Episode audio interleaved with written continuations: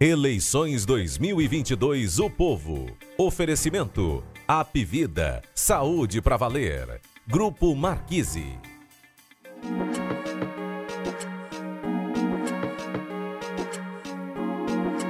Fala pessoal, chegando com o jogo político, episódio 208.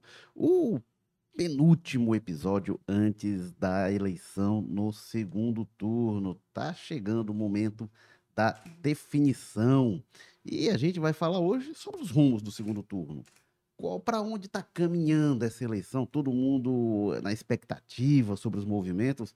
É, pesquisas indicando oscilações na direção de diminuição da diferença é, é, a favor do Bolsonaro contra o Lula. Será que o Lula conquista o terceiro mandato? Será que o Lula se elege? Ou Bolsonaro será reeleito? É isso que a gente vai debater aqui no jogo político. Vamos falar de pesquisas eleitorais, das tentativas de punir pesquisas que erraram, e vamos falar também do cenário no Ceará, que está bastante conturbado, sobretudo dentro do PDT. E para falar sobre isso, a gente tem aqui como quase sempre, quando ele não está de férias, a presença de Walter George, diretor de opinião do O Povo. Bem-vindo, Walter. Olá, Érico, companheiro que você vai apresentar daqui a pouco, quem está nos ouvindo. Mas eu queria ter a quantidade de férias que você mentaliza cada vez que você fala, tenta me apresentar com essa gracinha. Eu tiro as férias que todo trabalhador tem direito uma vez por ano e e pago essa penitência de ter. Mas, mas, mas você tem que ter algum tipo de piada para apresentação do personagem, então faz parte. Mas, ó, é só uma vez por ano que eu tiro férias, aquela de 30 dias, não há outra, não. Bom, e recebemos também aqui o Carlos Maza, que o que o Walter tira de férias, o Carlos Maza se muda. Então, Carlos Maza, Aí é verdade. colunista de política do O Povo. Bem-vindo, Maza. Opa, Érico, Walter. É, também foi um susto até no início do episódio que você começou, abriu falando, não, penúltimo episódio. Eu, Eita, como assim? Tá, tá sendo descontinuado o podcast. aí depois você fez esse complemento aí que é antes da eleição. Antes da eleição tudo certo. É isso, é, vamos, vamos que vamos, né? Nem todo mundo tem as férias aí, né? Abundantes, então vamos trabalhar. Ah, pois é. Bom, é, jogo político, a gente tá aqui ao vivo todas as quartas-feiras no Facebook, no Twitter, no YouTube. Então comente lá no nosso chat no YouTube também para participar aqui da conversa com a gente. E a gente está também nas plataformas de áudio, né? A gente está no episódio 208, para quem já acompanha lá desde o início, desde antes da eleição de 2018. A gente está no ar e a gente e aí quem tá, se acostumou, né? A gente mais recentemente está aqui ao vivo também no YouTube. Você pode ver a nossa cara, né? Depois da pandemia a gente está aqui ao vivo, mas antes a gente estava, é, é e a gente permanece, né? No Apple Podcast, Spotify, Amazon Music, Google Podcasts, Rádio Public, o formato mais tradicional de podcast. E tem também o Jogo Político, é a versão programa que vai ao ar às terças-feiras, às 14h30, comandado pelo nosso Ítalo Coriolano. É, ontem foi bem interessante o programa. O Carlos Mada estava lá também. Teve entrevista com o Carmelo Neto, o vereador, o é, vereador e que foi o deputado estadual mais votado, e com o Messias do, do MST, que foi deputado estadual eleito pelo PT. Então, Jogo Político, o programa está ao ar todas as terças-feiras ao vivo, 14h30 no Facebook, no YouTube, no Twitter. Mas bora aqui para nossa conversa, então. É, saíram várias pesquisas é, esta semana já e a gente vai analisar aqui para onde é que está caminhando, o que que indicam essas pesquisas e qual a relevância dessas pesquisas depois dos erros que houve no primeiro turno também. Então, pesquisa IPEC, que saiu na segunda-feira, é, trouxe Lula 50, Bolsonaro 43. Teve uma oscilação negativa de um ponto para o Lula e positiva de um ponto para o Bolsonaro. É, pesquisa IPESP trouxe é, Lula 49, Bolsonaro 43. E, e a IPESP saiu ontem. E hoje saiu pesquisa Quest, que trouxe. É, é, e é 49, 43 na IPESP, eles se mantiveram com os mesmos percentuais da pesquisa anterior. E na Quest é, foi é, Lula 47, é, Bolsonaro 42. Aí o Lula teve uma oscilação negativa de dois pontos e o Bolsonaro oscilação positiva de um ponto. Na IPESP, a, a margem de erro é de 3 pontos percentuais para mais ou para menos. Então, isso significa que na IPESP há empate técnico entre Lula e Bolsonaro. Quando a gente vai para votos, eh, votos válidos, tá? IPEC 54,46, eh, oscilação eh, negativa de, de um ponto para o Lula e de um ponto positivo para o Bolsonaro. IPESP 53,47, oscilação também negativa de um ponto para o Lula e positiva de um ponto para o Bolsonaro. Eh, e aí, eh, e, e- aí no IPESP é que tem um empate técnico, porque é mais de, é de três pontos, né? E na Quest, eh, 53,47 também, mesmo percentual que mostra o, eh, o IPESP. E nesta quarta-feira sai pesquisa Datafolha, né? Expectativa pela pesquisa Datafolha também é, ainda hoje. Mas vamos aqui para os números das pesquisas que saíram até agora. Walter George, o que, que aponta essa série de pesquisas? O que, que você observa? Bom, primeiro é preciso ressaltar aquilo que você já disse, mas eu sempre recordo, que as pesquisas saíram do primeiro turno chamuscadas, né? Saíram sob muitos questionamentos e até submetíveis, como está acontecendo hoje no Congresso, encaminhando esse tipo de coisa, a, a uma pressão, até para uma tentativa de criminalizá-lo, que é uma coisa que absolutamente não faz o menor sentido. Mas houve, foi uma má performance dos institutos em geral, nenhum conseguiu de fato, bom, tem toda, toda a discussão que foi feita sobre isso, que na verdade, se olhar para os números totais e não para os votos válidos, perceberia que o- os números bateriam mais ou menos, né? Que aí, quando você transformar em votos totais, acabou super, superestimando a votação do Lula e não subestimando a do Bolsonaro, porque havia abstenção e tal.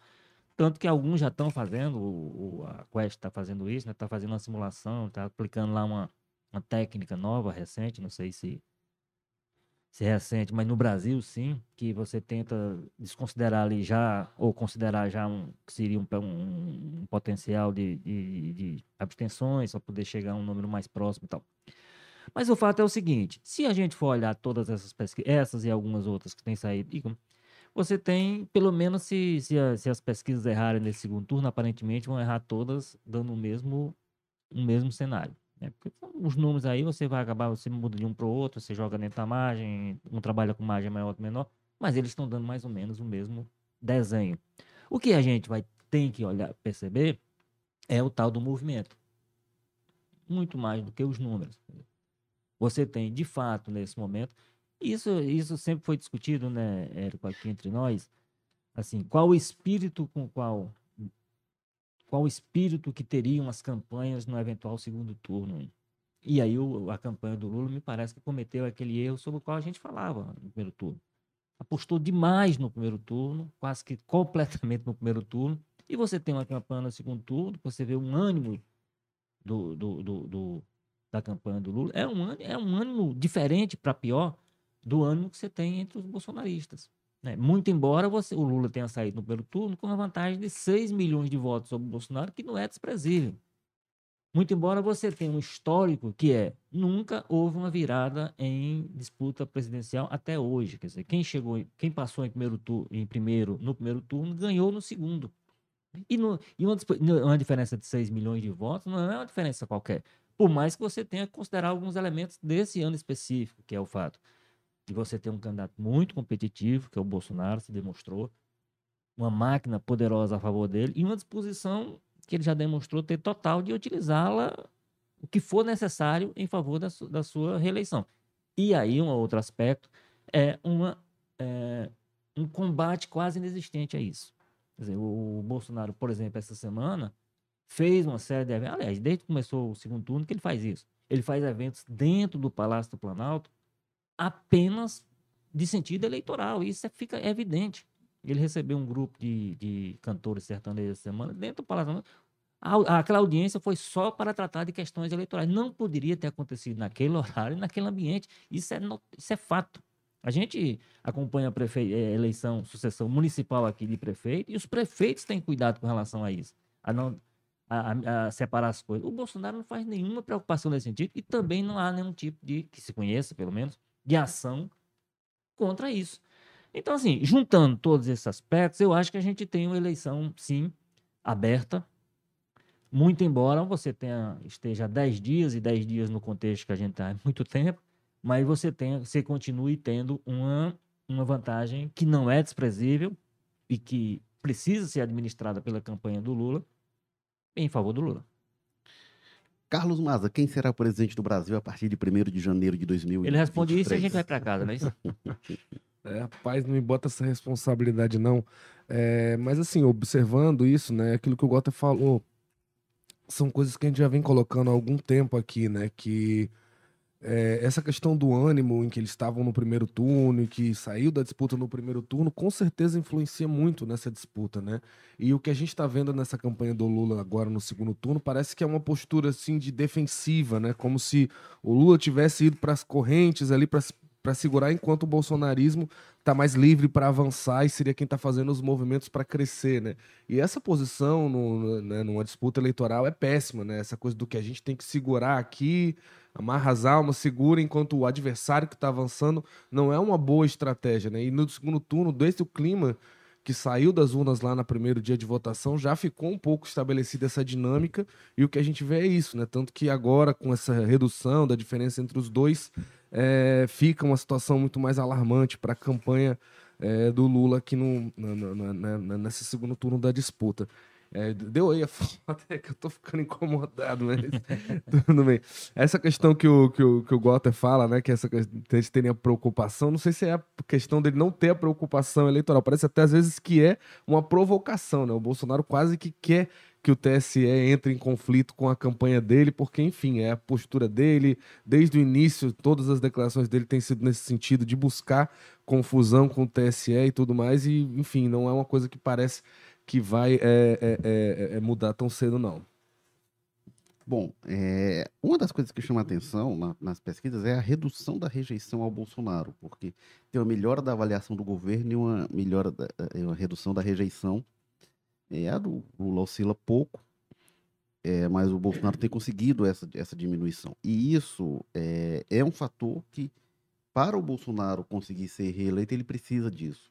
Tem um movimento da campanha do Bolsonaro nesses últimos dias de a campanha do Bolsonaro é, assumiu uma postura mais defensiva em relação às polêmicas que surgiram, a questão das meninas venezuelanas, enfim, uma série de questões que foram levantadas e isso vem é, afetando realmente a campanha. E aí também a campanha está na televisão, parecendo até um colega me chamou a atenção, uma campanha que está mais leve, tá?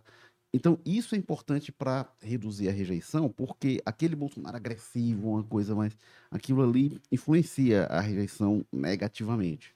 Então, não sei até que ponto a campanha do Bolsonaro viu que uma chave para ele conseguir ser eleito é ter menos rejeição. A gente vê muito até nos vídeos né, que ele vem gravando, na propaganda que é direcionada para o Nordeste, é uma fala muito apologética, né, uma coisa meio assim, pedindo desculpas. Gravou aquele vídeo assumindo erros nas falas da, da pandemia. Acho que no próprio dia do primeiro turno, quando sai aquele resultado, se esperava que o Bolsonaro fosse né, chegar falando balbúrdia e falar de urna eletrônica, e muito pelo contrário, ele foi bem sereno até, enfim, vai dando sinais aí desde o início que a estratégia é muito essa, né? Tentar mostrar esse Bolsonaro reabilitado aí, fazendo acenos de, de dessa suposta moderação aí que nunca chega, né? Tá, tá sempre bem pertinho para chegar, mas nunca chega. Quem vê o Bolsonaro pedindo desculpas, né? A quantidade de coisas que ele fez e, assim, é, chama atenção realmente. Agora, com essa diferença que está nas pesquisas agora, se continuar nessa tendência de oscilação e tal, de redução da diferença, a gente vai chegar no dia da eleição realmente num cenário muito embolado, se seguir essa tendência. Agora a gente o que é ótimo para o Bolsonaro, né? É, não sei, vai depender de. de Quão embolado. É. E depois desse embolado, quem sair, né, da frente, porque é, é um cenário realmente imprevisível. É, a gente teve é, é debate, né? O primeiro debate.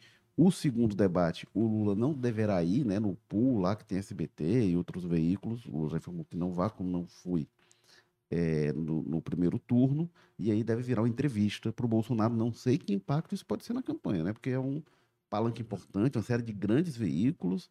E aí o Bolsonaro vai estar tá lá falando sozinho. Mas teve o debate da Bandeirantes. É um formato diferente. Eu gostei bastante do formato, acho que um formato bem solto, bem livre. E teve, cada um teve seus momentos, né? O que, é que você achou, Walter, do debate? Bom, é, Primeiro, a questão do, do, do modelo, lá do- de- é uma coisa dinâmica, agora exige da pessoa, e aí o Lula pagou um preço alto por isso, no último bloco em especial, exige uma pessoa um domínio do tempo, que, que o tempo, ao invés de você ter um minuto, um minuto, dois minutos, dois minutos, dois minutos, você tem um tempo total e você vai administrando aquele tempo, vai dizendo e participando, dá uma dinâmica diferente, permite a pessoa intervir na fala do outro, na hora que acha. Agora, se você não souber controlar isso, você paga um preço muito alto. né? Teve, teve uma coisa que o Bolsonaro fez em dado momento no primeiro bloco, que tava, ele tinha uma questão proposta pelo Lula e o Bolsonaro estava se enrolando nela e tal. E em dado momento o Bolsonaro disse, não, eu vou mudar aqui de assunto e, e aí joga uma pergunta para o Lula, levando a questão para outro assunto. Isso o Lula não conseguiu fazer.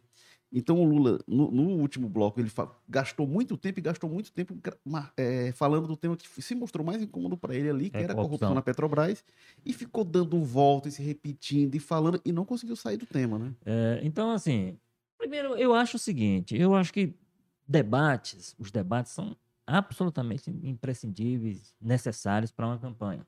Aquela história, os candidatos são muito protegidos, parecem muito em superproduções, às vezes, em falas muito ensaiadas e tal. Então, o debate expõe melhor cada um nas suas limitações e nas suas fortalezas, né? no que tem de forte e no que tem de fraco. Então, eu acho que eles são necessários. Agora, é um equívoco. As pessoas costumam quando termina. E aí, quem ganhou?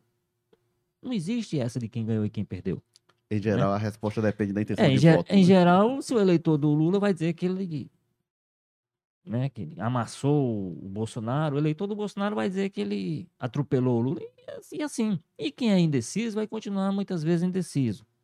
Às vezes a mesma resposta é usada por vídeos de cada lado. Pois do, é, então, é, Bolsonaro você- humilha Lula, É, as Lula e- humilha As Bolsonaro. É a edições, mesma- as edições você vê aí, é mesma- Então, assim, não tem esse peso de, de- de- Agora, evidentemente, pode ser que aconteça uma coisa absolutamente fora do. Sei lá, o candidato agrediu o outro, fazer uma coisa desse tipo. Fora isso, se for como foi aquele debate Lula-Bolsonaro, nenhum dos dois ganhou, cada um teve seu momento bom, teve seu momento ruim.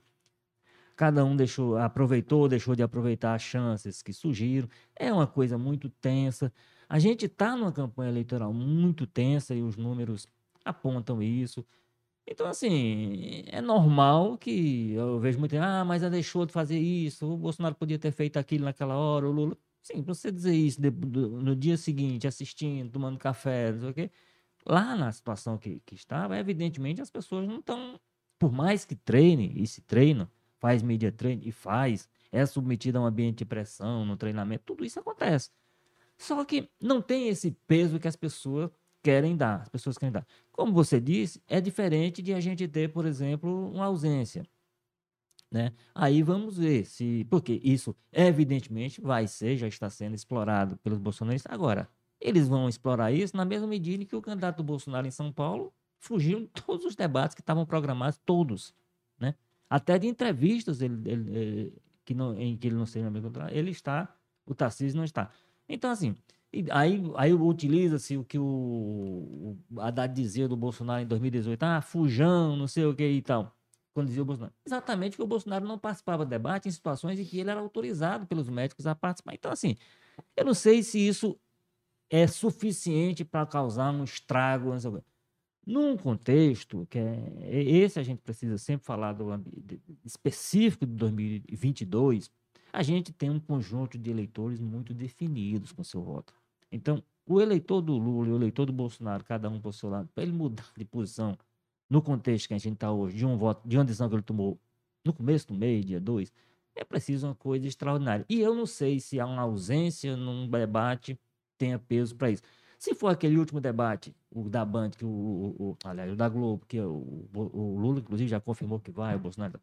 Ali tem pessoas que ali fecham a campanha e é, é, pra um- é, é, Tem audiência é maior. para uma audiência muito maior, né? Então tem tudo isso aí que pode ser que tenha um peso específico. Mas um debate no meio do caminho, com esse tipo de coisa, eu não sei se tem essa.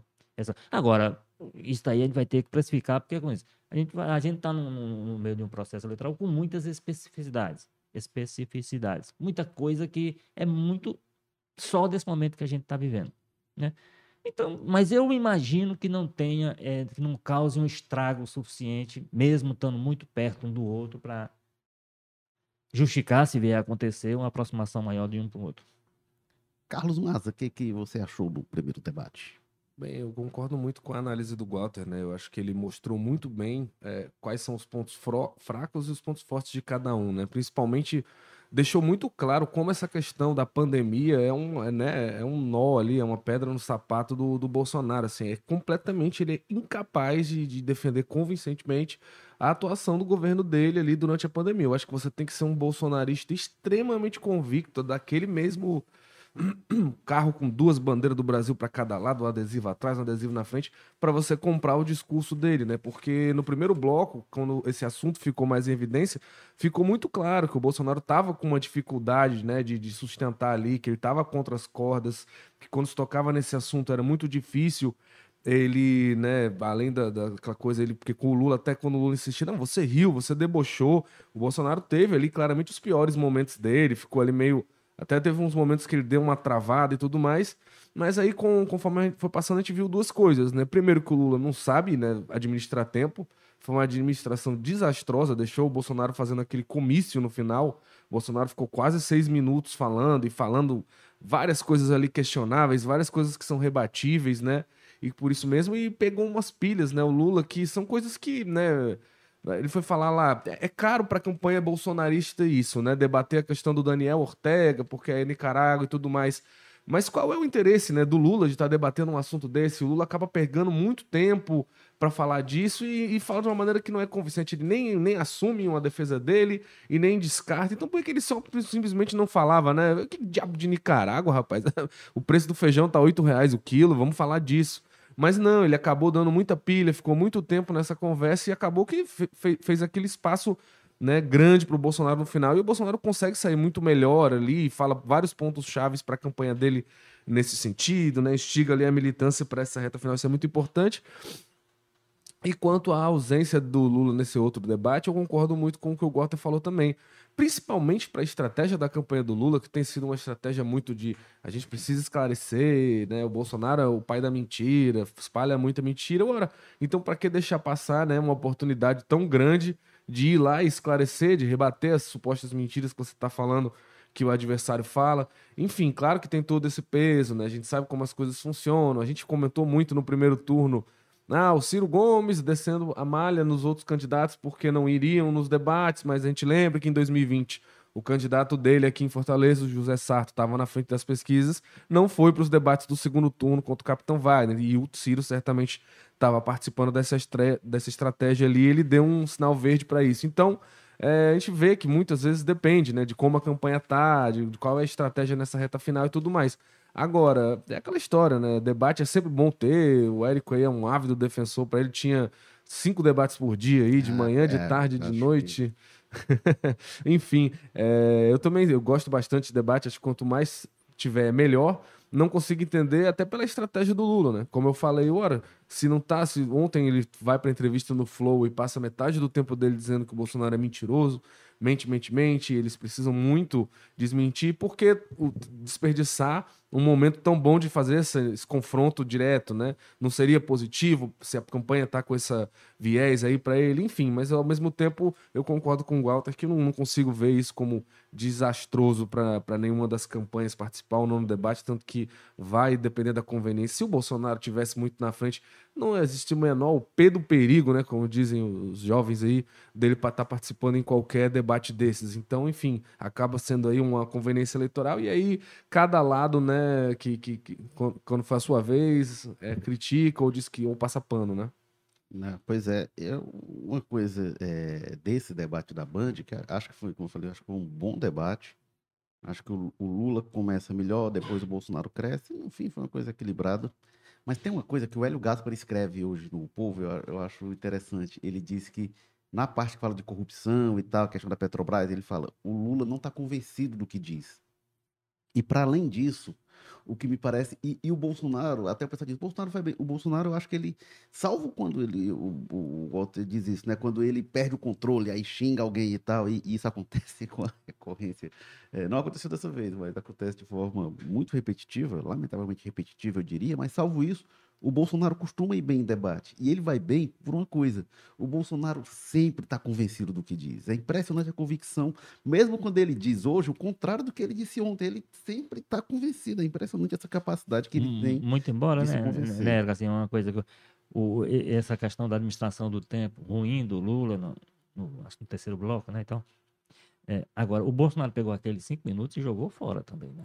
Vamos dizer Ele- que não, não é uma rota- a oratória mais. Pois é, assim, Ah, ele, eu ele- acho que a agora, grande sorte do Lula é esse, Pois que é, o muito Bolsonaro em- é bem muito, ruim em- de oratória. muito embora, porque- como você disse, ele pegou todo, tudo que ele costumeiramente diz, quer dizer, uma chance que ele tinha de, inclusive, falar para tal da fora da bolha, falar além, da- e rep- reproduziu tudo aquilo que ele diz, agora diz com a convicção que lhe é peculiar, sem nenhum tipo de refinamento, sem nenhum tipo de... É, até até o- qualidade, a né? oratória, né? Mas o conteúdo é aquilo mesmo. Mas- Nicarágua, Mas é, e o- comunismo. enfim, o tempo foi desperdiçado, o tempo que ele ganhou, que o Lula ofereceu para ele. Agora eu quero só reforçar assim, isso que vocês falaram, né, sobre a ausência em debate. Eu sempre reclamo muito e eu acho uma lástima, cara, o debate que deixa de ocorrer por tudo, né? Inclusive pelos assuntos, pelo, pelo- pelas questões mais prosaicas, né? Que quando tem debate e a gente tá com tempo livre, tá de folga e tal. Eu, mas a gente vai para casa de alguém e tal, assiste o debate, faz uma resenha. Qualquer dia a gente transmite o, a nossa- o nosso react lá Chama o dos debates, né? A gente abre uma cervejinha e. Mas Bota é, uma grade no meio, né? é, pois não é. dar confusão. Mas olha, é, mas eu acho assim que é um momento fundamental das campanhas eleitorais e é isso que vocês disseram. Debate no Brasil virou uma ferramenta de estratégia que se, se é conveniente vai, se não é conveniente não vai. Se a gente vai numa democracia, aqui não acho que não é exemplo de muita coisa, mas algumas sim. Dos Estados Unidos, é impensável o candidato, ah, não, não vou para o debate. Como assim? É impensável isso.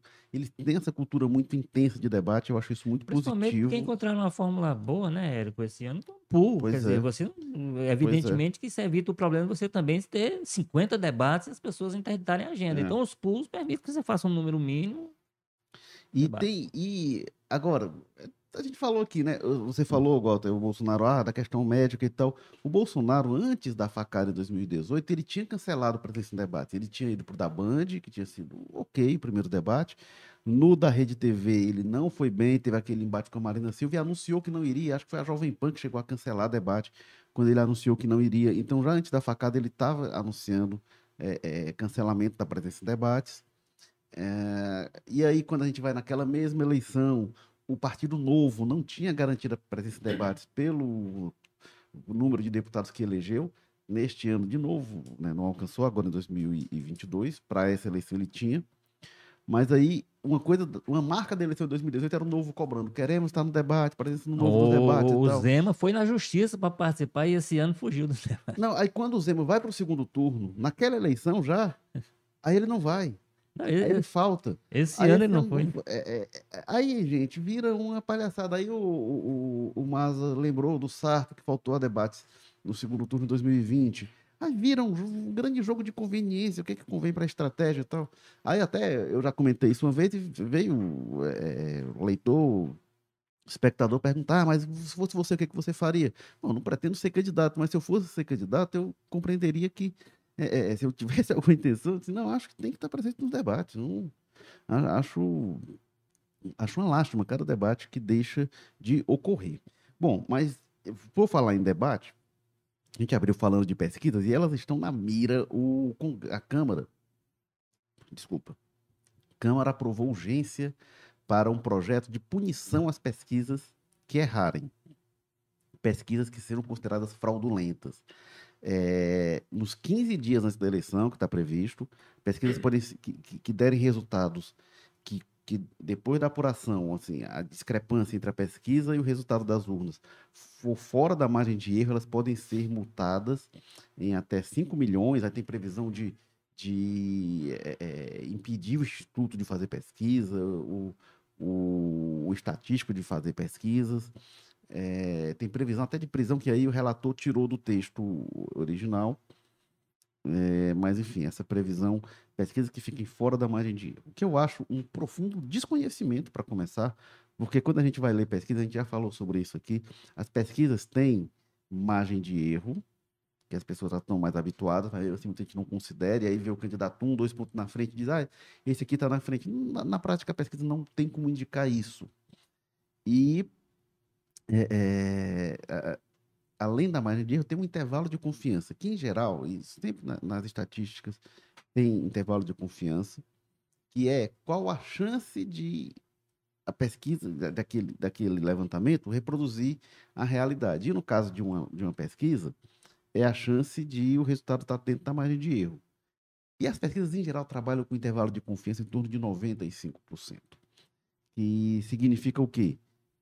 95 pesquisas entre 100 vão estar dentro da margem de erro e 5 estarão fora. Isso está previsto estatisticamente. Tem uma previsão estatística disso. É, ah, só 5% é, é pouco? Não é tão pouco assim. É, quem joga na Mega Sena, acha, é, é, 5% é 2 milhões e meio é, de vezes maior a chance do que de ganhar, de ganhar na Mega Sena com um bilhete simples. Então, assim, é, é uma possibilidade que não é descartável. Como eu falei, de 100 pesquisas, são 5. Então, é, não dá para dizer que a pesquisa é fraudulenta porque o Estado ficou fora da margem de erro. Aí, até mais cedo no Twitter, alguém comentou comigo e disse: Ah, não, mas quando é, é, é um erro tão grande desse, sempre contra a direita. Eu tenho falado muito disso, de pesquisas que não conseguem captar o voto conservador. Tenho falado muito mas não é sempre contra a direita. A gente teve no Ceará o caso que o Elmano não aparecia vencendo no primeiro turno e venceu. PT. PT na Bahia, quantas da Bahia, vezes? Bahia várias vezes. né? várias. Esse ano se repetiu um problema novo. recorrente lá. Então não é só em relação à esquerda, isso acontece. Tem uma questão, também já falei sobre isso. Teve erro de pesquisa, sim. Teve erro de pesquisa. Não dá para negar que teve erro de pesquisa. A gente tem falado sobre isso aqui. Fraude é outra coisa. Como eu já falei, não creio que as pesquisas tenham errado de propósito. E tem o seguinte: até o exemplo americano, quando teve, começou a ter muito problema em pesquisa, se sentaram os institutos estatísticos, técnicos, a academia, fizeram um amplo estudo para entender o que estava havendo. Pode ser um problema demográfico, de metodologia, de amostra, tem a questão do censo que está desatualizado. Então tem muita coisa para se debruçar. Jogar para a plateia entre o primeiro e o segundo turno, como forma de fazer pressão sobre os institutos, isso é politicagem. E aí, é, é, é, e ainda nesse momento, tal que se faz, a dizer, não, é fraude, é jogar para a plateia. Não, não, não é um debate técnico do, do problema que existe nas pesquisas. É, Carlos Maza, diga lá.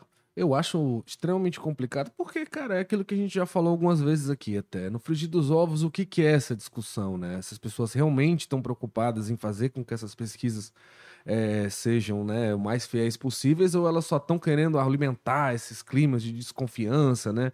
De questionar tudo. Ora, a gente viu eh, o, o que foi o processo eleitoral desse ano no Brasil, né? Eh, como é que a gente estaria hoje, aí nas vésperas aí do segundo turno, ou até mesmo lá atrás no primeiro turno, com o cenário que estavam construído, como é que a gente estaria hoje se não fossem as pesquisas eleitorais, né? Se fosse só o Datapovo, eh, vídeos do Bolsonaro andando com motoqueiros, né? Aqueles motoqueiros que às vezes passam uma imagem totalmente, né, descontextualizada do real tamanho, porque você mete 200 motoqueiros numa, ma- numa motociata, parece que é uma infinidade de gente quando não, não enche dois, três ônibus de linha, né? Aquele pessoal todo ali.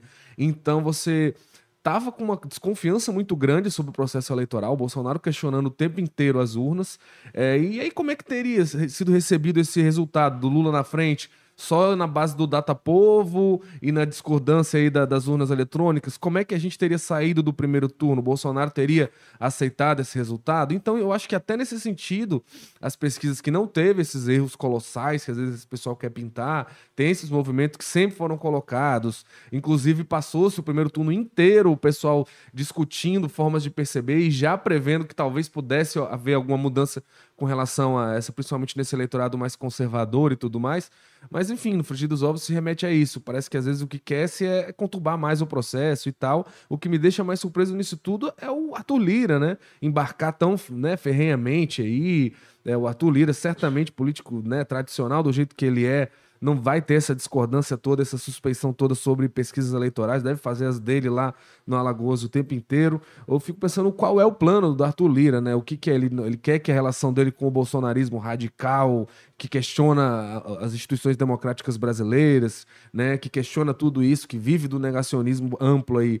Ele quer que o namoro dele com o Bolsonaro não seja só um romance de verão, seja uma coisa permanente, ele quer ser para sempre uma secla do bolsonarismo. Eu consigo entender qual é a função que ele cumpre aí, é, embarcando nisso dessa maneira, né? Um discurso que faz muito claramente sentido para o bolsonarismo mais radical, mas que, enfim, para o país não é muito interessante, né? A gente como eu coloquei, como é que a gente estaria, né? Se a gente tivesse ficado o primeiro turno só na base do Data Povo, aqueles vídeos descontextualizados, e o Bolsonaro dizendo que a urna não presta, que ele ia ganhar no primeiro turno. Quando saísse o Lula na frente, a gente teria tido uma normalidade institucional, enfim, tem muita coisa aí muito além desse discurso raso aí. É uma pena que o Congresso esteja entrando justamente nesse viés, né, de estar tá com essa coisa, né, de teoria da conspiração, que os institutos querem prejudicar o Bolsonaro e não sei o quê, fechando os olhos para vários resultados desses, como você lembrou bem da Bahia, aqui no Ceará, onde foi a esquerda que foi prejudicada, enfim, muita lenga-lenga, né?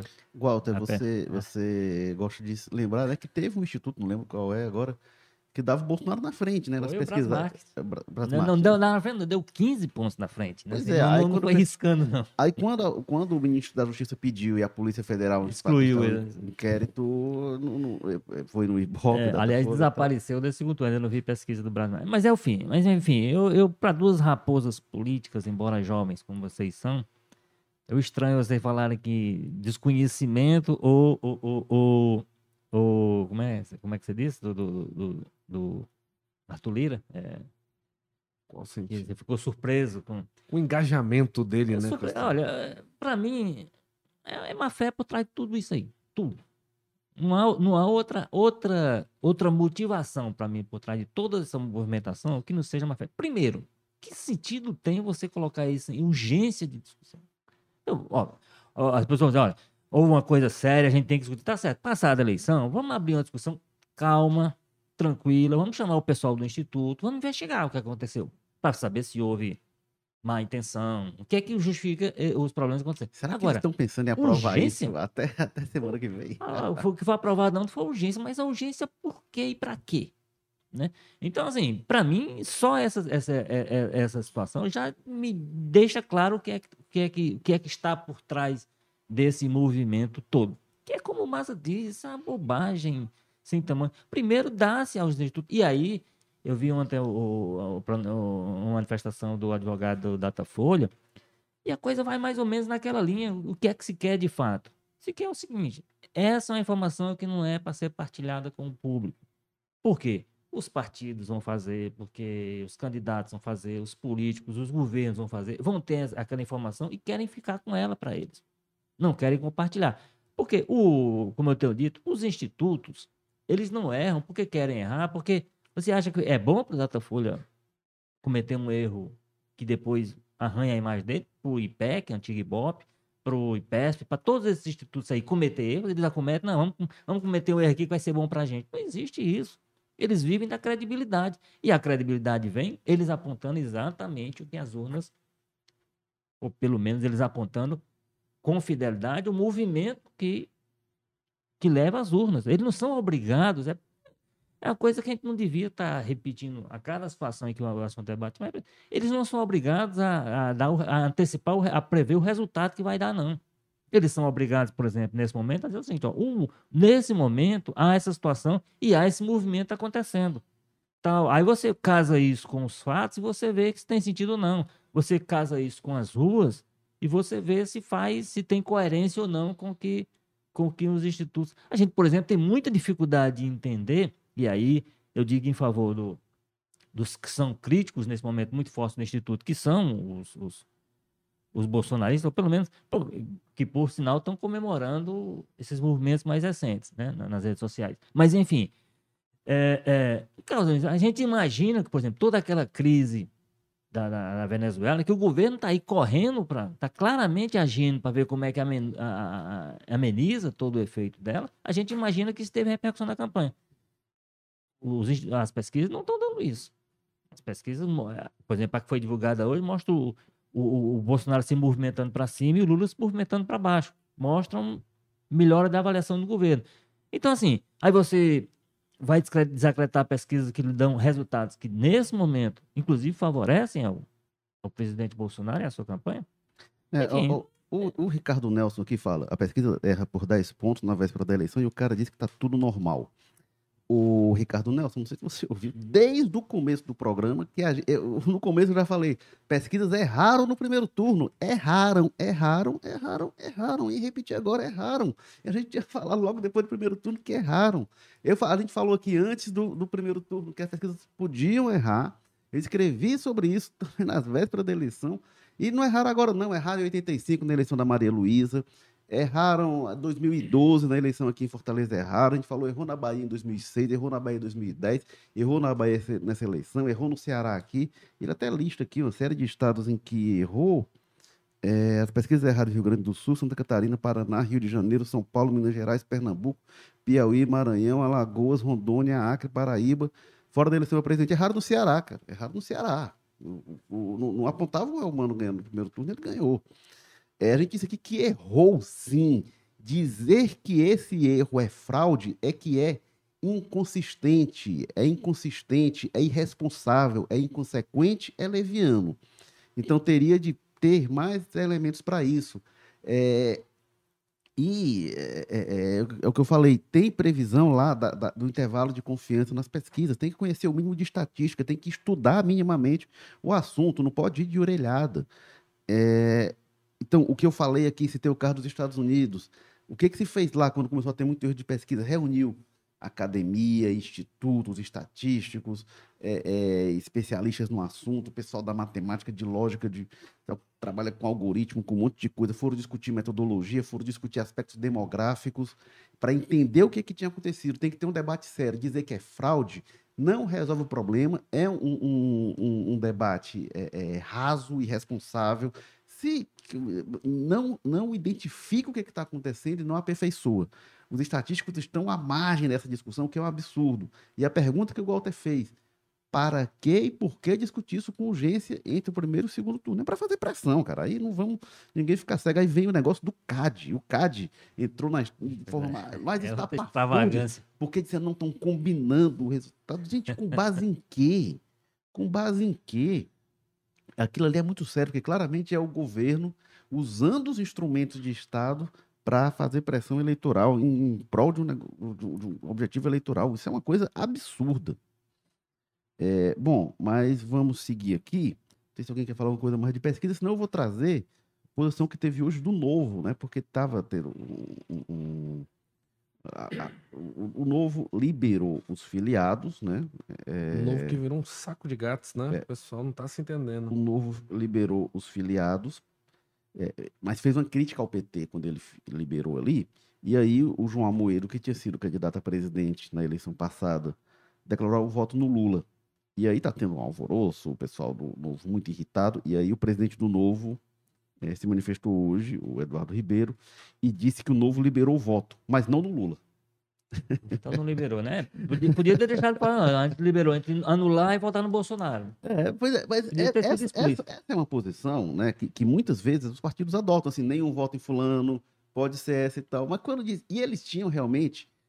Ele, o novo disse que ia liberar, mas fez uma crítica ao PT. Podia, então, em função dessa crítica, a gente menos o voto ao PT, a gente espera mais. Meteram, entre dois, eles liberou. Meteram um hashtag lá, ele não, né? É, é, é, Que, que, a posição, por enquanto, oficial, não, não, oficial, mas a posição manifesta pelo comando, por exemplo, do PT no Rio Grande do Sul, foi nesse sentido. Olha, o que é que o partido decidiu? Voto no Onyx Horizonte de jeito nenhum. Aí ficou a possibilidade de você anular ou votar no, no Eduardo Leite. Mas assim, o Novo devia ter feito isso. Olha, voto no Lula de jeito nenhum ou anula ou vota no Bolsonaro. Mas não, eles fizeram foi liberar os, os é. com críticas ao Lula de fato. É, o novo, ele, ele tem uma identificação né, com a pauta conservadora do bolsonarismo, com, sobretudo na pauta econômica, vota quase sempre com o Houve Bolsonaro. Houve momentos em que ele estava mais fiel do que né, o, o PSL. É. Do que... Mas tenta se desvincular do Bolsonaro, mas nesse momento fica claro, né? O novo é um partido muito próximo do bolsonarismo, né? E isso fica evidente, Carlos Maza. Não, é, pois é, a gente viu vários momentos isso, né, em que teve essa proximidade. E parece que é muito essa rejeição aí ao Lula vem muito nessa esteira que o Novo já vem numa briga interna, né? Teve aqueles shades lá que o João Amoedo disparou no final, depois do primeiro turno, ele mostrou a queda, né, do, do, do, do Novo em número de deputados, em número de, de, enfim, do desempenho eleitoral em geral do partido. Ele fez ali uma provocação à direção. É, como... A votação dele mesmo para presidente, acho que foi uns pois três é, vezes maior do Ele que botou assim, Novo quando era presidido pelo fulano, tantos deputados, tantos votos para presidente, Novo presidido agora pelo Cicrano, aí bota lá a redução. Ele fez um ali um, um data show mostrando com os vermelhão ali a queda, né? como foi expressiva a redução. Então eu acho que tem uma briga interna deles ali que muito disso dessa posição de Lula não vem do fato que o João Moedo já se manifestou e está se manifestando bem ativamente, inclusive, é, a favor do Lula aqui no segundo turno, né? Que ele diz, ó, tem milhões de críticas ao Lula, você sabe muito bem, mas é a questão da institucionalidade, né, das ferramentas, da, da, da, democracia e tudo mais, que ele identifica o Bolsonaro como uma ameaça contra isso, e esse outro pessoal aí que está no comando agora, pelo visto, não, né? Está mais preocupado, talvez, aí na oportunidade de fazer um dinheirinho. É, o resultado eleitoral do novo foi bem ruim em relação à eleição passada. E o novo está em crise em função disso, e aí atravessa esse conflito interno, que é bem velho, né? É bem, é bem típico dos antigos partidos, apesar do novo. E aí, aproveitando isso, o, Walter, o Carlos Maza e o Walter George, queria trazer aqui para o Ceará, porque você tem, né, Carlos Maza, informações... Falar em conclusão, né? É. Teve até tinha uma, é brincadeira, né, com o pessoal, até só rapidamente terminando isso, é, o pessoal brincava, não, mas cadê aquele pessoal? Né? Teve uma época que estava muito forte na política os liberais, né? Cadê esse pessoal? Não, virou só bolsonarista mesmo. mas trazendo a confusão para o PDT do Ceará, né? O Carlos Maza, que você traz informações no povo de hoje sobre isso. Diga é, lá. Exatamente. É, o, a gente já está acompanhando há algum tempo aí nos bastidores, né? É, mas é aquela história, né? Como ainda não terminou a eleição, ainda tem um segundo turno, a gente via o pessoal ainda evitando se posicionar, né? Ainda está muito na institucionalidade do não, depois da eleição vamos ter um processo amplo de discussão, mas já vinha sentindo nos bastidores que o clima não estava nada bom, né? Que azedou bastante é que esse resultado do primeiro turno, o Roberto Cláudio não ficou nada satisfeito com a forma como os deputados do partido. Ora, o PDT foi a maior bancada estadual e federal aqui no estado. Ah, não, federal não, né? Federal, se não me engano, PL. Federal, não, federal é, é o, empatada com, com o PL, com, né? Com o PL. Mas o PL Cada teve um uma votação, acho, nominal maior. É. Mas, enfim, tem a maior bancada prática né, de eleitos federal, empatada com PLI, estadual de longe, mas o, o, Roberto Cláudio teve, enfim, aquele desempenho péssimo ali, ficou nos 14%, perde no primeiro turno. É, enfim, então ficou ali no sentimento do Ciro e do Roberto Cláudio de que esse pessoal não fez o bastante por eles ali no primeiro turno, prefiro lavar as mãos, não queriam brigar espaço com o Camilo, com o Lula e tudo mais. É, e já estava muito claramente esse, esse, esse, clima aí, talvez até antes, né? Eu acho que no momento que se escolhe o Roberto Cláudio e não a Isolda, muitos pedetistas ali já azedaram a relação para não voltar mais. E aí tava esse nível de administração, vamos conversar depois, mas aí ontem o Osmar Baquite resolveu rasgar logo, disse várias declarações fortes. Ó, tem gente que faz teatro, que diz que não tá rachado, né? É, até usa a expressão como é que é que é. Tem gente que tem curuba e gosta de dizer que tem micose, né? Querendo dizer que estariam aí subestimando o tamanho desse racha e tudo mais. Ele diz: rachado não, tá trincado e não junta mais, dizendo que foi vítima de preconceito, de intolerância, de perseguição na campanha, por não ter feito muita campanha ali pro Roberto Cláudio.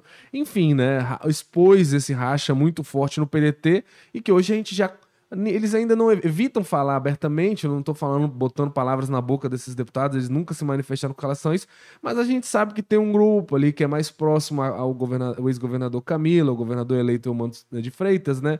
Que é ali aquele grupo mais próximo da Isolda, que é o Edivan Alencar Federal, estadual, o Evandro Leitão, o Salmito, o Osmar Baquite agora. Então, é um grupo expressivo, né?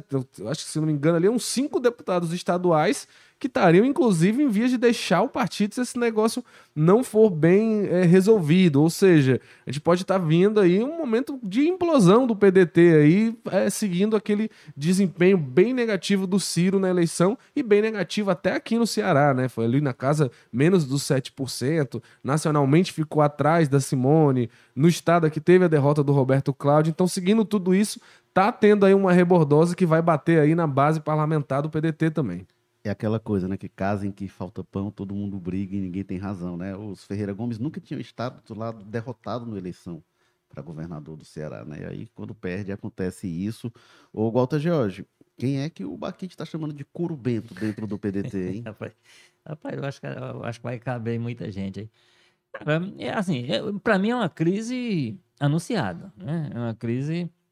Eu, eu, campanha muito ruim que o partido fez, a gente já discutiu aqui N vezes essa questão, que, que reproduziu no plano estadual os erros de uma campanha é, nacional, fez uma opção por uma, por uma, por uma, por um confronto. E um confronto, eu digo confronto, eu não estou dizendo só assim que é, é, o partido decidiu é, ter candidato contra um candidato PT. Poderia ter essas duas candidaturas, elas terem outro nível de convivência numa campanha é, aqui no Ceará. A opção feita foi a mesma, como eu digo, a opção nacional. Foi ir para cima e atacar é, essa candidatura do PT e, ao atacar, atacar junto à administração de um aliado, como, foi, como era naquele momento, da, nesse momento é da Isolda, mas estavam tentando atingir com isso o o Camilo. Quer dizer, criou-se uma confusão e aí os deputados que ficavam entre um e outro estavam olhando para onde é que estavam indo os votos. E claramente percebeu-se em algum momento que os votos não estavam indo para o lado do, PDT. E aí começou, de fato, na campanha um, um jogo um jogo meio duplo. O, a queixa, uma das grandes queixas que tem o, por exemplo, o Roberto Cláudio, ele ainda não falou, não se expressou, não deu nenhum tipo de declaração que se conheça e tal, mas ele se sente abandonado, pelo, inclusive pelos deputados, pela bancada do partido, por parte da cúpula do partido. Tem uma queixa direcionada especificamente ao CID, por conta da, da decisão que ele tomou de se afastar e mais na frente, se fosse o caso, atuar. A gente conversou sobre isso aqui, é. Walter Jorge, né? Que o Cid podia estar tentando se preservar eu acho que essa tentativa dele. Se preservar não, funcionou. Não funcionou não, pra, pra, com preservação não funcionou, não. Então, assim, mas eu acho que tudo isso estava desenhado, mais ou menos, e essas pessoas tinham que ter um nível. As declarações que eu vi nas últimas horas, por exemplo, do André Figueiredo, já foram um pouco nessa linha, de dizer, ó, vamos botar um pouquinho de ordem na casa, vamos deixar terminar o segundo turno, porque ele também deu declarações aqui para trás, alguns dias para frente, para trás, que foram também nessa mesma linha de tocar fogo no, no é, palheiro. Inclusive, a né? resposta dura do Baquite era uma resposta a uma declaração que ele do André, né? teria dito de os pedetistas verdadeiros. Verdadeiros, essa coisa assim, pois é. Ciro e Roberto Cláudio, essa o pessoal... Essa, por exemplo, é uma declaração muito ruim de se dar nessa hora, você quem é autêntico, quem não é, quem é pedetista, quem não é e tudo. O que houve foi isso, houve, um, houve uma estratégia foi errada por cima. Quem está na base, quem está ali na quem está brigando por sua reeleição, por exemplo, está olhando esse tipo de movimento e aí, em determinadas olha, eu não posso me abraçar aqui com o Ciro, por exemplo, quando o eleitorado tem tá simpático para o outro lado. Então, e esse outro lado era, era, era aliado outro dia. É uma coisa você dizer, não, esse cara sempre foi, adversário dele e hoje eu estou sendo. Não, o, o, Lula, o PT, o Camilo, o Amando, todo esse pessoal eram aliados até a campanha começar. Então faz todo sentido que essas pessoas tenham feito esse, esse movimento de preservação, aí foi de preservação real, porque eles estavam de olho, cada um no seu projeto. Cada um tinha um projeto pessoal em jogo. O Roberto Cláudio tinha um dele, que é maior, de governo, o Ciro, o Ciro tinha um maior, que é de presidência, mas só cada deputado tinha seu projetinho ali também para tocar, que, que tentava conciliar com esses outros interesses. Então, eu acho que essa confusão toda que está estabelecida, que vai precisar muita, muita calma desse pessoal todo, eu acho que, em certo sentido, talvez a, a opção do Roberto Cláudio tenha sido a melhor de, se isolar completamente, evitar a declaração, evitar agravar a situação, até porque é sempre bom, é importante lembrar, as pessoas acham que são, é coisa de jornalista, mas é coisa de político também. O pessoal está começando a olhar para 2024. Então, assim, não pode também criar um ambiente de terra arrasada para começar do zero, tendo uma campanha já batendo a porta daqui a pouco. E é uma campanha que o PDT vai ter que apostar muito nela, porque o PDT hoje ponto de vista de partido, né? Assim, a máquina, a grande máquina, o PDT tem duas grandes máquinas político-administrativas no Ceará, que é a Prefeitura de Fortaleza e a Prefeitura de Sobral. A de Fortaleza tá tem que ver como é que é, e a de Sobral também está sob, sob, risco, porque, inclusive, o potencial adversário desse grupo, já deu trabalho em 2020, se elegeu deputado estadual agora, o filho se elegeu deputado federal, que é o Oscar Rodrigues. Então, assim, eles têm que ter muita serenidade para passar esse momento. Agora, enquanto isso, vão sobrar essas declarações como é do Baquite. Agora, como o Maza lembrou, ele está reagindo a uma declaração que tinha sido dada antes pelo, pelo presidente André Figueiredo, que é até uma pessoa serena, uma pessoa, aliás, também tem o um perfil para condução, para condução do partido nessa hora delicada. Mas se continuar, né, até porque a gente conhece a, a, o histórico desse pessoal. Se for preciso se o PT acenar com, com filiação, essa, essa super bancada do PDT na Assembleia, três deputados, daqui a pouco vira uma bancada comum. É, e vai passar muito pelo resultado da eleição presidencial. É a clássica né? bancada do PSDB, né? Se se o Lula se elege presidente, a atratividade do PT passa a ser maior ainda, Sem né? dúvida, A sem dúvida. isso. Tem- ainda tem essa questão. né? Os partidos próximos. Ainda tem essa questão. Agora, o Walter, é, é, o Cid Gomes, você acha que sai do partido? Eu não apostaria nisso nesse momento. Né? Eu não apostaria. Eu, eu, eu entendo que o. Não sei se seria um gesto, um, um- um movimento bom. O Ciro, o Ciro, por exemplo, nacionalmente, ele criou lá uma militância dele. Ele criou um grupo, a turma boa lá, aquele.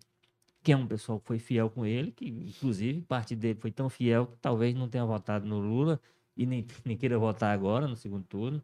Tá um nível de, de beligerância política que se criou e tal. Então, assim, e esse grupo, parte dele é muito ligado ao PDT, então não sei se é um movimento que interessaria a ele nesse momento, e nem, se nem sei se é um momento que, é, que ele tem um cenário, não, tem que estar o partido que nesse momento de movimentação é interessante. e tal. Eu apostaria nesse momento numa permanência dele, numa tentativa de, de reagrupar. Essa, essa preservação que ele fez, que seria para viabilizar a- o, o grupo de novo tá todo junto, eu acho que ele vai, vai ter que usar para fazer. Agora vai ter que. Esses pequenos problemas, esses pequenos erros vão ter que ser contor- contornados. Pra, e depende também de como. De como eh, eu acho é o seguinte: não vai ter problema na, na articulação com o governo. O Cid já apontou para isso, inclusive, uma participação. diz, "Ok, Isso daí vai, ser, vai acontecer. E eu acho que essa, reaproximação, rea- reaproximação, muito embora ela seja negada como uma coisa automática nesse momento, ela vai ser fundamental para, inclusive, manter essa estruturação partidária forte no Ceará. O que, que você acha, Carlos Malo? Rapaz, eu acho que seria muito pouco estilo do Cid Gomes ele sair do PDT agora, até porque o Cid é o cara de tentar apagar as coisas ali até o último minuto, né? Sempre coube mais ao Ciro essa posição de chutar a, a casa de bonecas e tudo mais. Então eu acho menos provável isso, principalmente nesse momento que tá agora, mas é tá muito claro que vai precisar de uma arrumação que vá além dessas declarações de não, estamos todos unidos, aquelas reuniões marcadas com aquela foto todo mundo sorrindo, vai precisar de um gesto um pouco mais claro, né, de ó, vamos liberar para o pessoal fazer apoio humano livremente, sem nenhum tipo de rancor. O Roberto Cláudio não vai puxar um bloco de oposição de forma alguma dentro do próprio partido, enfim, tem umas coisas aí que vão ser, vão ter que ser resolvidas e discutidas, eu acho que no, no ponto do, do, do objetivo mesmo. Não vai ser só com papinho e conversa de bastidores que vai resolver, não. É, por exemplo, se tiver mesmo, porque a gente já viu umas declarações, o próprio capitão Wagner disse que acredita, né? Que o Roberto Cláudio vai puxar uma ala aí para a oposição do PT, principalmente em Fortaleza e tudo mais. E hoje o que a gente vê é muitos desses caras que estão incomodados no PDT, inclusive o Evandro Leitão, que não é pouca coisa, é o presidente da Assembleia, é o líder de votos no partido para estadual, inclusive também o Idilvan Alencar, que é o líder de votos no partido para federal. Esse pessoal não tá muito com cara de que vai aceitar isso, né? Uma divisão interna com a declaração mais firme de oposição, seja lá quem for, PT nível municipal ou humano em nível estadual, enfim, tem uma bagunça bem grande aí pro PDT arrumar que não vai dar para varrer para debaixo do tapete mais por muito tempo não, e eu acho que a fala do Baquite tem esse ponto que talvez seja o mais importante, que é isso, chega de teatrinho, né, que ele fala, desse negócio aí da curuba e tudo mais, não vamos ficar chamando mais de micose não. É, o PDT vai ter, depois da eleição, uma lavagem de roupa suja interna que vai ser pesada. É, e aí, se a gente não tem informação né, de que o Cid vai sair, tem gente que fala, ah, talvez saia. Eu acho que o que pode talvez levar o Cid a sair é porque tem um grupo aí, como o Baquete deixa claro, né, que está disposto a sair, aparentemente. Né? E que alega ter sido prejudicado na campanha, É. né? Então, se esse pessoal fica realmente alijado do comando do PDT, e aí o André Figueiredo tem a interlocução nacional com o Carlos Lupe, ele é o cara do partido desde antes dos Ferreira Gomes chegarem, se esse pessoal não tiver espaço realmente, aí pode ser que se abra uma dissidência. Muitos prefeitos podem sair, porque esses prefeitos não são fiéis ao PDT, isso a eleição deixou claríssimo, escancarado. É, e, bom, e aí talvez o Cid possa, o que possa levar o Cid a sair, é ele sair para conduzir esse grupo. A gente tem, eu acho que a gente está vendo o maior racha da história do Grupo Ferreira Gomes. A gente já viu rachas anteriores, 2008, na É eleição porque em pela primeira vez, inclusive, começa dentro da família, né? Pois é, 2000 mas em 2008, na eleição em Fortaleza, o Ciro foi apoiar a Patrícia e o Cid e o Ivo apoiaram a Luiziane. Isso deu um problema familiar. A, a Lia também ficou é, com a Patrícia, isso deu um problema familiar, e disseram que isso foi muito ruim de administrar dentro da família, mas não foi como agora. Não ganhou a dimensão que agora tem. É, até porque. é, Agora vem uma derrota, mas É, por um naquela lados. época o Cid era governador, né? É, o Ciro não era candidato, então agora ficou muito pesado mesmo. É, então, acho que é o maior racha que o grupo é, já viveu. E a gente pode, pela primeira vez, ver, de repente, se isso acontecer, seria uma coisa muito atípica, realmente. O, o- Cid num partido diferente do Ciro, e aí o Ivo iria junto. Ah, concordo com você, mas não combina com o jeito de fazer política do Cid. Eu até lembrei, né? O Cid sempre mudou de partido, e foi várias vezes, não é que ele não mude de partido, mas ele sempre mudava ali perto do fim do prazo para concorrer na eleição seguinte. Então, é aquele pragmatismo extremo. Vai mudar de partido para quê? Vai ser candidato a quê? Se não vai ser candidato, não tem por que mudar. Então, 90, começo do ano, eles mudam para o PSDB, do PMDB na época para o PSDB. 97, o prazo era um ano antes, eles vão, é, é, um ano antes da eleição de 98, eles vão do PSDB para o PPS. 2005, também ali, era agosto de 2005, eles saem do PPS e vão para o PSB. Aí, quando era eh, 2013, eh, um ano antes também, eles saem do, do, do PSB para se filiar ao PROS. E 2015 ele, ele- eles saem do, do, do PROS Passagem meteórica pro PDT. PROS. É, foi, foi o único. Em geral, eles mudam a cada oito anos. A, a do PROS foi a mais rápida muito confusa, inclusive. Um partido muito confuso, né? Depois foi ser o Capitão Wagner, até hoje está aí bem esvaziado, inclusive. A confusão que foi nessa eleição, o PROS, enfim. É, e teve, inclusive, aí até algumas pessoas me falaram, né? Não, mas pode ser que o Cid saia porque ele vai ser ele, tá- ele estiver sendo hostilizado dentro do partido. Aí eu lembro que houve no PPS também. O, o- o Ciro era ministro do Lula, o partido apoio, a- aprovou a saída do governo Lula, o rompimento, o Ciro não aceitou. Eles suspenderam o Ciro e a Patrícia Saboia, na época que era senadora, das atividades partidárias, perderam o direito a voto, e depois fizeram intervenção dissolvendo o diretório do PPS no Ceará, que era dirigido pelo Cid, é, e, e- e suspenderam as filiações de todo mundo que não tinha feito um recadastramento, e quase ninguém tinha feito. É, o PPS era um dos maiores partidos do Ceará, era um gigante naquele momento, e aí desfiliaram todo mundo. Mas o Cid, e o Cid, no dia que veio essa decisão, ele disse: olha, a gente já é, acertou a filiação ao PSB. O Cid mesmo e o grupo vieram se filiar em agosto. Eles esperaram, o prazo era até ali fim de setembro, começo de outubro. Em agosto eles se filiam ao PSB. Então eles levam isso com calma. O Cid diz que nem. O Cid tem mandato até 2027, né? Até fevereiro de 2027.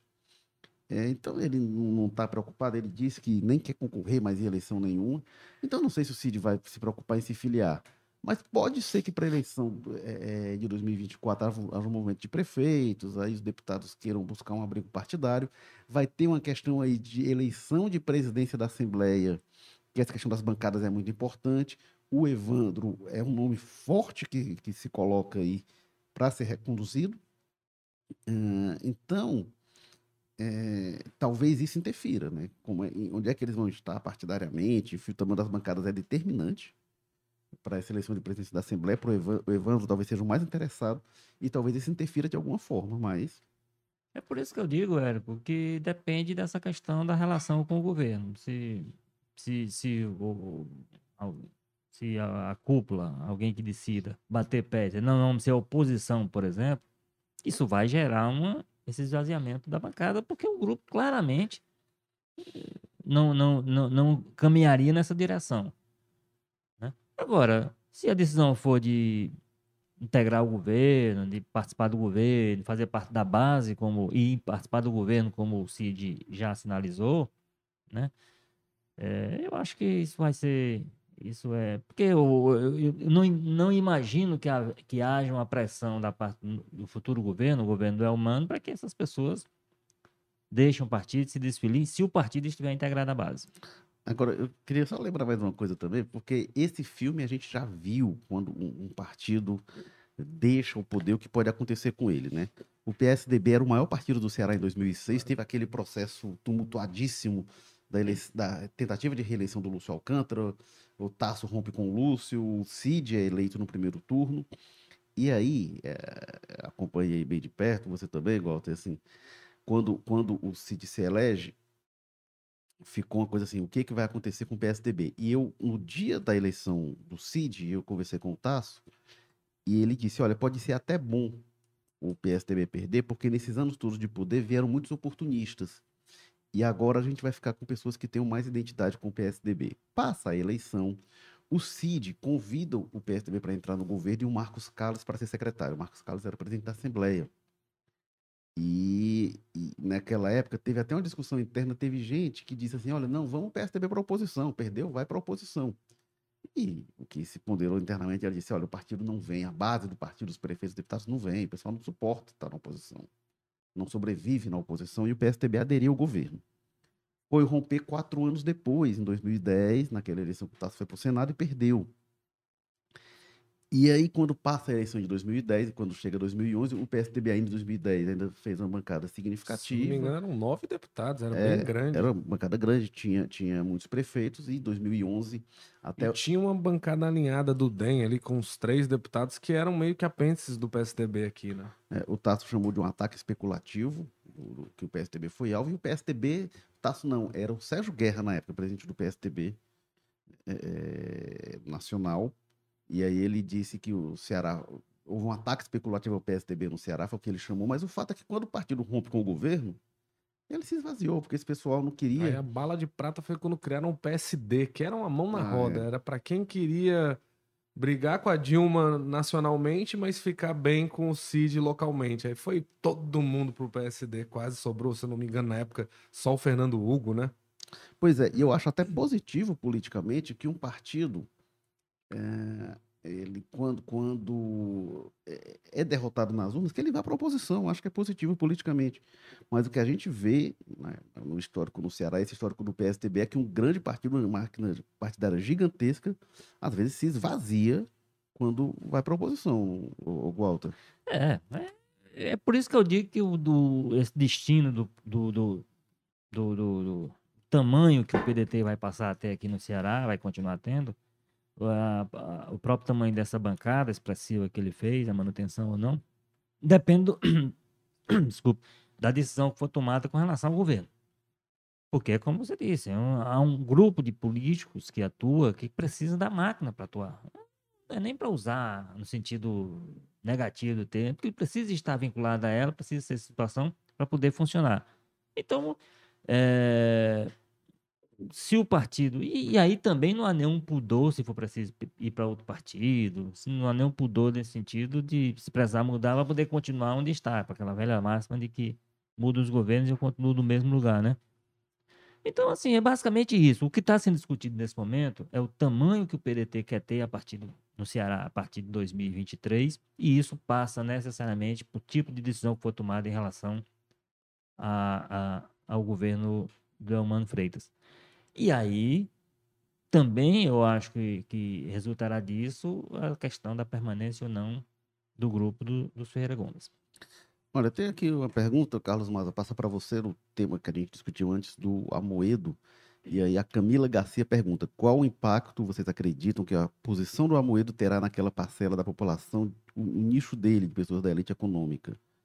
É, diz isso é, se houver impacto. O que, que você acha, Carlos Mada? Eu acho que é um, é um nicho é, extremamente pequeno, né? Então é muito difícil falar em impacto quando você está falando de uma né, elite, elite, elite econômica. Mas é influente. Né? Mas, pois é, o que eu ia dizer. Agora, que é mais é uma, uma parcela significativa, e principalmente na questão do momento da campanha em que todo anúncio, toda adesão é uma arma, né? É, é importante, justamente para não criar-se uma onda.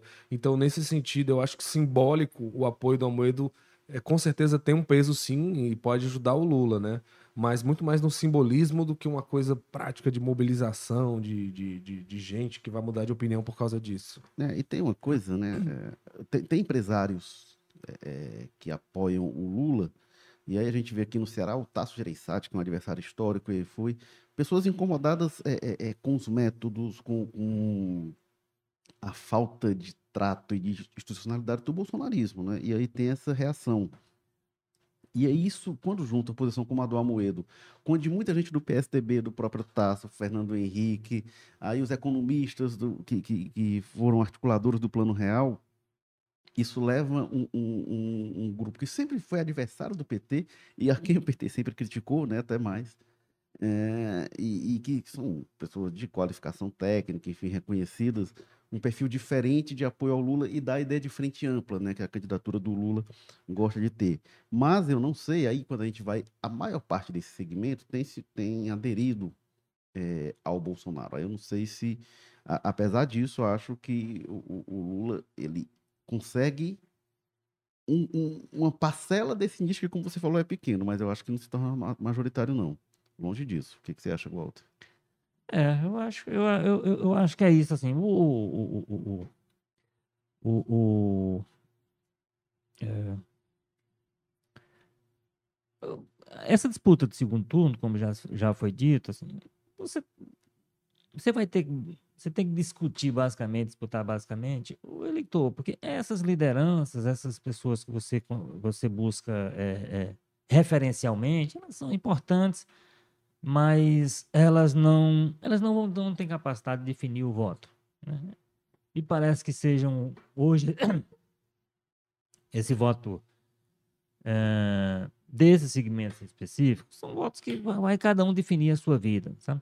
Então acho que faz parte do jogo, né? Você todo todo todo anúncio que você puder fazer de quem está ao seu lado, essas coisas todas, elas agregam, né? Você busca agregação de alguma forma a seu a sua a seu ganho, mas assim, eu não sei se, se a gente tem uma possibilidade de um de um anúncio que seja capaz de definir essa parada. É, aí aqui a fala do Miquéia Santos de Souza. Quem manda é o STF, TSE, palavras do Barroso, eleição não se ganha, se toma. Não sei se você lembra, Walter, de onde é que ele estava falando. Era Rondônia. Era, era do norte, era ali. eleição. era ali. eleição do norte. Ele fala assim, não, acho que em tal lugar, não sei se era Rondônia ou era Roraima. Hoje, hoje É, se tira é, tudo é, do é, contexto. é, ele, fala, ele diz, eleição não se ganha, se toma. E era fazendo uma piada sobre uma situação específica de um local, uma É. piada, convenhamos, totalmente inadequada. inadequada. O Barroso era presidente do TSE naquele o, momento. O problema que você tem hoje no Brasil é as pessoas não têm noção do peso do que elas dizem. É, né? totalmente. E aí se cria e se fica usando isso como ele dizendo, ah, não, como se ele, como TSE, ia tomar a eleição. Mas não. não- e, e aí ele dá margem a esse tipo de comentário É. mesmo, porque não era para ter feito e é, é problemática mesmo As essa pessoas têm que aprender a ficar Enfim. a ser mais caladas hoje em dia, principalmente por conta de duas coisas. Primeiro, porque tudo que você diz hoje é captado por algum tipo de, de áudio, de som, de câmera. E segundo, porque hoje você faz uma edição com grande facilidade. Então Ah. você tira do contexto aquela partezinha isolada, dá, dá um sentido absolutamente diferente do que a história toda contada. Mas aí cada um tem cuidado com as caso, palavras. né, né? ele, ele diz, ah, não, não é qualquer eleição, ele estava falando da eleição lá de. é, não- Não era para tomar eleição lá também, não. Isso é, não é em lu- lugar brincadeira, nenhum né? esse tipo de coisa tem que ser admitido, mesmo em brincadeira por uma autoridade. É, É. mas é- é- são os novos tempos que as pessoas têm que. Quem tem responsabilidade maior tem que se adequar a eles, né? É. Porque Será que vão? eu acho difícil. Agora, por falar em as pessoas ficarem mais caladas, vamos aqui nos calar, que já falamos muito deste jogo político, episódio 208, que teve na técnica o Bruno Silva, estratégia digital Diego Viana, produção do Marcelo Teixeira, edição Nicole Vieira, diretores executivos de jornalismo, Ana Nadaf e Eric Guimarães. É, obrigado mais uma vez, Walter George. A próxima super terça, né? Ou Ah, super quarta, aliás. Pois é. Certamente com um cenário um pouco mais definido, há três dias da eleição e certamente com a tensão. Se a tensão já está alta a essa altura, eu imagino como estará daqui a uma semana. É, é. Até lá. Bom, o Wa- o Walter Jorge, quem gostou aqui nos comentários, ou quem não gostou, quiser falar mal, assim, o Walter Jorge, todos os domingos escreve no O Povo, que está também no O Povo Mais. E obrigado, Carlos Maza. Valeu, Érico. Valeu, Walter, pessoal que acompanhou a gente aí. E também quem gostou dos comentários do Carlos Maza ou não gostou e quiser xingá-lo, também ele está, Eu respondo, viu? ele está a todos os momentos no Povo Mais, está no Jornal de Papel, nas segundas, quintas e sextas, e a qualquer momento no O Povo Mais. E eu sou o Érico Firmo, eu escrevo de terça a sábado no Jornal de Papel e no O Povo Mais. E, bom, Quem quiser xingar também, fica à vontade. Pois é, e lembrando, aí a gente tá, jogo político, quarta-feira, e aí o próximo especial, né, de véspera da eleição, 10 da manhã, YouTube, Facebook, Twitter, E também a gente está nas plataformas de áudio Apple Podcasts, Spotify, Amazon Music, Google Podcasts, Rádio Public. E assim o Povo Mais. A gente está também no Povo Mais na plataforma multi-streaming de jornalismo e cultura do Povo. Lembrando que tem também o programa Jogo Político, terça-feira, no Facebook, Twitter YouTube. Então, se você quiser encontrar a gente, assim, é só esbarrar. Também se quiser evitar, e não é tão fácil não, porque a gente está em todo canto aí. Valeu, pessoal. Até a próxima. Tchau.